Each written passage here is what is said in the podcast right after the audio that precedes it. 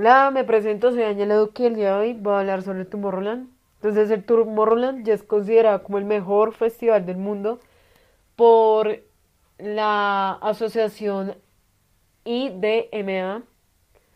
También pues es como que algo como la ventaja que tiene el Tomorrowland es que lo hacen en tiempo de verano. Entonces pues es como más relajadito, no tienes como la presión ahí, no está haciendo frío, me voy, está lloviendo, no. Es un tiempo convincente para hacer este, este festival.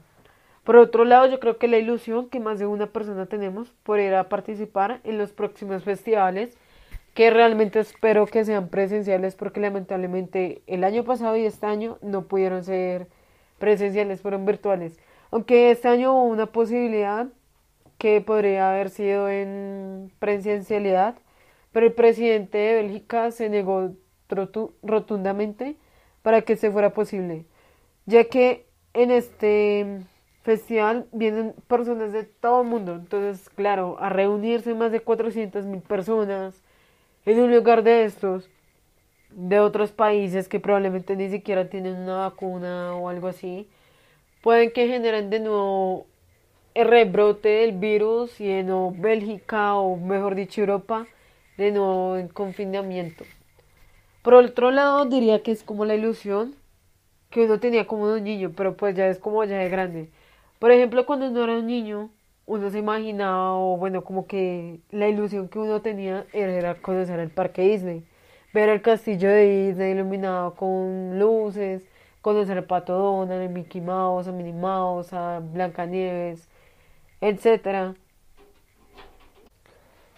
Y hoy en día tenemos como la ilusión de ir a conocer en Tomorrowland, ver el festival, ver ahí ya como físico uno de los mejores lugares, tipo de infraestructura, también como los libros de la vida, de la historia que ha sido el Tomorrowland, iluminado con fuegos pirotécnicos, siguiendo el ritmo de la música electrónica y poder ver y escuchar a los DJs tipo David Guetta, eh, Calvin Harris o famosos así de talla mundial.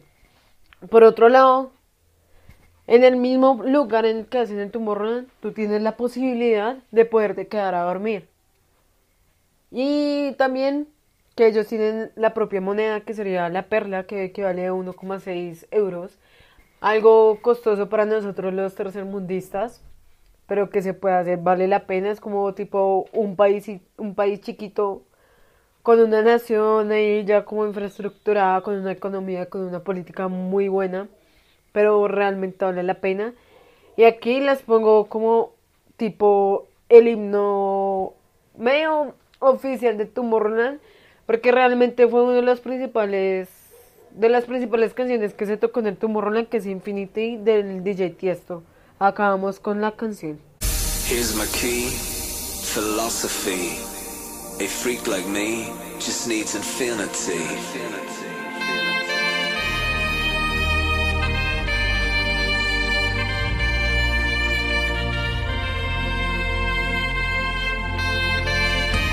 Relax. Take your time.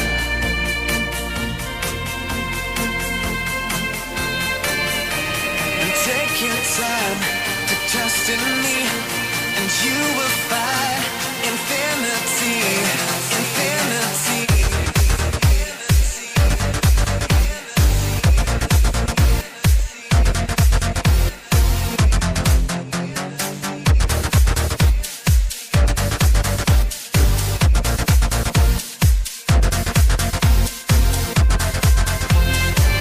Bueno, esa era la canción de Infinity. Por otro lado, acabo de contar como la pequeña historia de lo que ha sido el Tomorrowland. Entonces comenzó en el año 2005, perdón, y ha tenido hasta el día de hoy 16 ediciones, eh, 14 presenciales y estas dos últimas virtuales. Entonces en el 2005 los hermanos belgas Manu y Michael Bers empezaron un sueño, lo hicieron realidad y fueron más allá de lo que pudieron esperar con lo que hoy es en día el Tomorrowland. Entonces la primera edición del festival se llevó a cabo el sábado 14 de agosto del 2005 en Bélgica, en la localidad de Bonn, con 9.000 asistentes y participaron algunos DJs que fueron Armin Van Buur, Tecnoman, eh, Tecnoboy, etc. La segunda edición fue en 2007, 2006, perdón, que se llevó a cabo en Bonn, Bélgica y contó con la asistencia de 15.000 personas.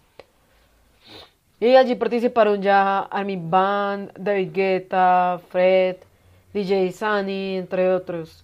En la tercera edición, en el 2007, se llevó también a cabo en Bonn, Bélgica, y contó con la asistencia de 50.000 de 50 personas. En la tercera edición de Tomorrowland pasó a durar dos días, el sábado 28 y el domingo 29 de julio del 2007.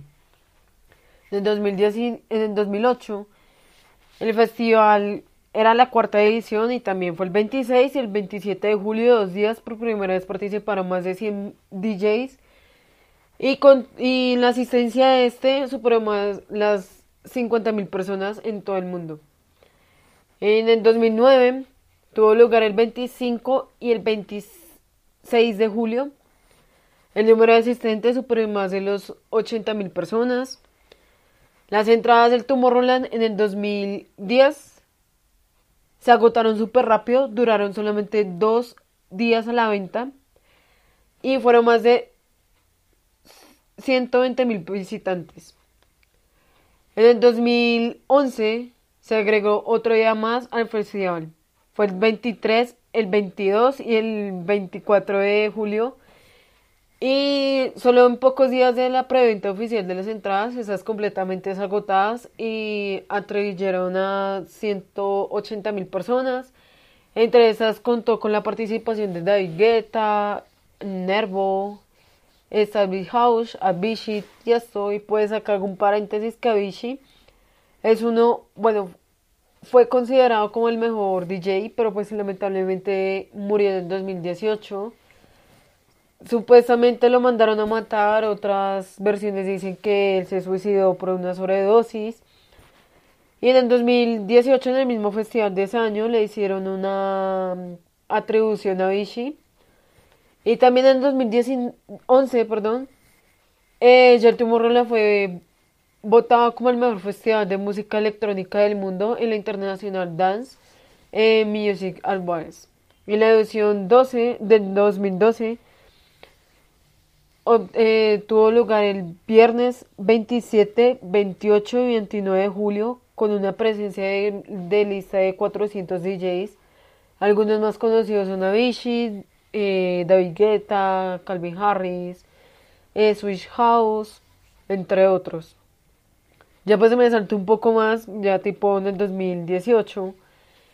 En esa edición se reunió más personas que en todos los años, fueron 450 mil personas en todo el mundo que hicieron apreciar este gran espectáculo. Se realizó en dos fines de semana seguidos, el 20, el 21, 22 y el 27, 28 y 29 de julio. Y ya como por último, entonces sería que el año pasado y este año se hicieron de forma virtual los festivales. Este año pudo haber sido presencial, pero pues el presidente de Bélgica se negó rotundamente, ya que pues todavía estamos con el virus, que vienen muchísimas personas de otros lados, de otros países que probablemente no están con vacunas, que otros que tengan el virus y nos han dado cuenta, entre, entre estas y las otras, este año también fue presencial. Y han habido dos ocasiones en las cuales el tumor Roland ha sido en otros lugares, tipo en Francia, que fue para el invierno, y acá en Brasil que fue en el 2019. Y eso sería todo. Muchas gracias. Nos vemos en otro episodio.